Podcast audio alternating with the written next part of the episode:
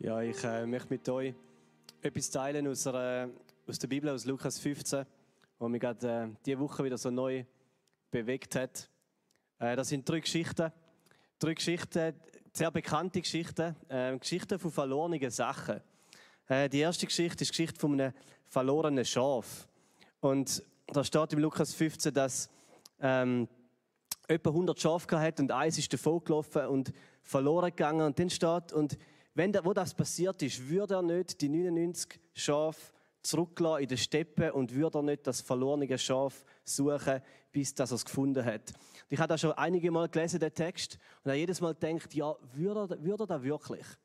Würde der Hirt das wirklich machen, die 99 Schafe zurücklassen, um das eine zu finden, das er verloren hat? Und nachher kommt die zweite Geschichte, die Geschichte von einem verlorenen Geldstück. Da steht, eine Frau hat so zehn Silbermünzen gehabt und dann hat sie eine verloren. Und dann steht, würde sie nicht eine Öllampe anzünden in ihrem Haus, in dem Fall war Abend, würde sie nicht das Haus wischen, würde sie nicht in allen Ecken suchen, bis sie das Geldstück findet.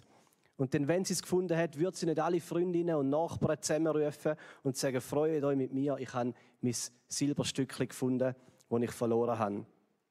Und ich habe auch die Geschichte gelesen und jedes Mal wieder gedacht, ja, würde ich da wirklich wenn ich etwas verliere, ich habe mal ein Handy verloren im Schnee, das hat mehr Wert gehabt als, als die Münze, die da davon gedreht ist. Und ich habe es wieder gefunden. Aber ich bin nicht heimgegangen und habe eine große Party gemacht und Freunde und Nachbarn eingeladen und, und gefeiert. Ich bin einfach froh, dass ich es wieder gefunden habe. Und dann kommt die dritte Geschichte ähm, von einem Vater, der eigentlich zwei, zwei von seinen Kindern, zwei von seinen Söhnen verliert. Und der erste ist ähm, der Sohn, der davor läuft. Vielleicht kennen ihr die Geschichte in Lukas 15. Es gibt eigentlich zwei Arten, wie man sich von Gott kann entfernen. Die eine Art ist Rebellion und die andere Art ist Religion. Der erste Sohn entfernt sich von Gott, dem Vater, ähm, durch Rebellion. Er sagt, ich habe genug von all dem, ich habe genug von dem Leben, von dem, was Gott irgendwie will mit mir, von dem, was der Vater will mit mir. Ich will mein eigenes Leben leben. Ich will das Geld, ich will meine eigene Autonomität und jetzt gehe ich und tue, was ich will. Und dann geht er, läuft er weit, weit weg und findet sich irgendwann im Seich wieder. Und dann gibt es aber einen zweiten Sohn noch in dieser Geschichte und der entfernt sich auch von Gott, dem Vater. Aber nicht durch Rebellion, sondern durch Religion. Er sagt, ich bin jetzt einfach so der, der schön ins Bild passt. Ich bin der Brav, ich tue alles, äh, was der Vater von mir will. Und ich versuche irgendwie das Bild hineinzupassen und ich gebe mir ganz, ganz fest Mühe. Aber gleichzeitig ist er in seinem Herz weit weg von seinem Vater. Da ist gar keine Beziehung herum. Da ist keine ähm, Freude rum, keine Freiheit. Sondern er hat sich einfach äh, an so kalte Regeln gehalten.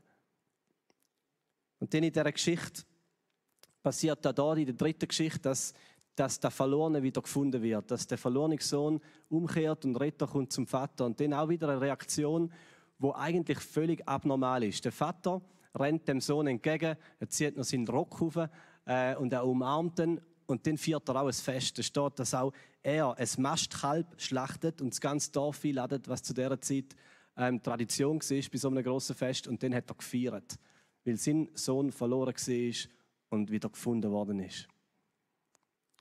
Und bei all diesen drei Geschichten ist eigentlich die Freude eine ziemlich übertriebene Freude.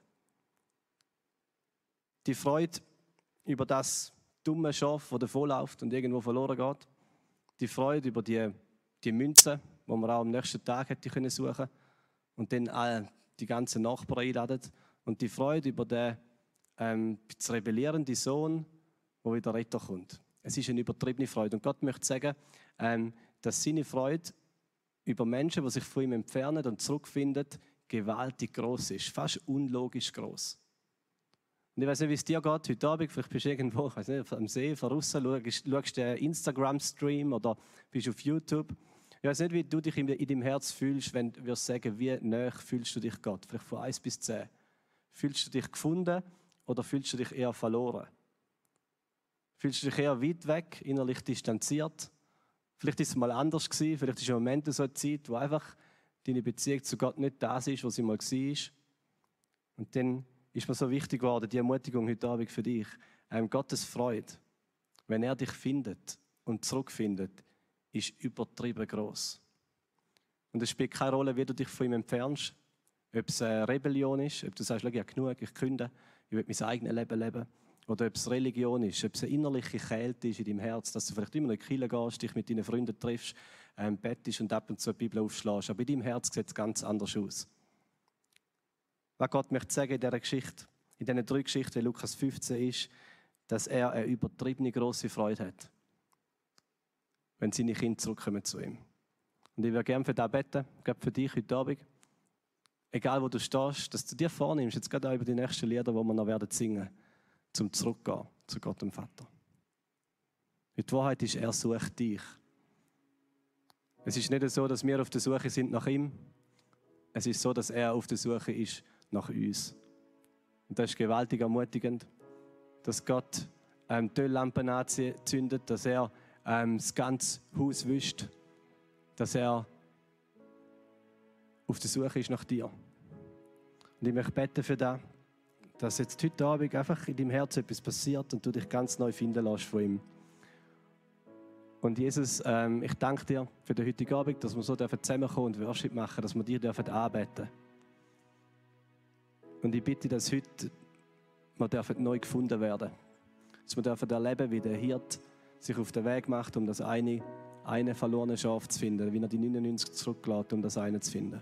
Dass wir dürfen erleben, wie du Gott ähm, alles suchst, bis du die Münze findest. Und dass wir dürfen erleben, wie du dem verlorenen Sohn entgegenrennst. Und ich bitte dort, wo Rebellion unsere Beziehung zu dir stört, und ich bitte, dass dort, wo Religion unsere Beziehung zu dir stört, dass du ähm, uns neu zur Buß führst, neu zur Umkehr, dass wir unser Herz ganz dir ausliefern und sagen, du darfst du machen, was du möchtest.